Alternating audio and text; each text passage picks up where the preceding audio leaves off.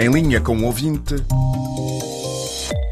Voltamos à Gâmbia com o presidente da Associação Comunitária Valverde de Chocó em Moçambique, César Augusto Zamba, também nosso ouvinte, deixa-nos aqui a sua leitura. Eu acho que tanto a situação na Gâmbia, a situação pós-eleitoral, estamos diante de um presidente que perdeu as eleições, quando perdeu, não sabe aceitar a própria direita. Mas também não é de estranhar, estamos diante de um homem que ascendeu ao poder através de um golpe de Estado, em 1994. Estamos perante um presidente que ao poder através de uma via não constitucional.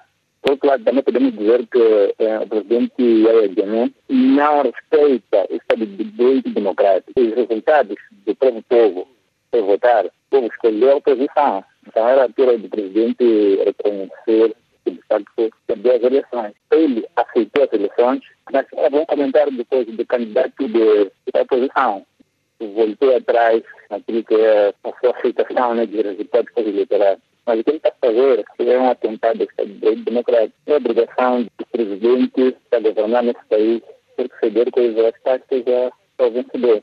CDAO uh, diz que se Yahya Jammeh não deixar o poder no dia 19, pode intervir uh, militarmente. Hoje o exército cambiano diz que está ao lado do presidente cessante.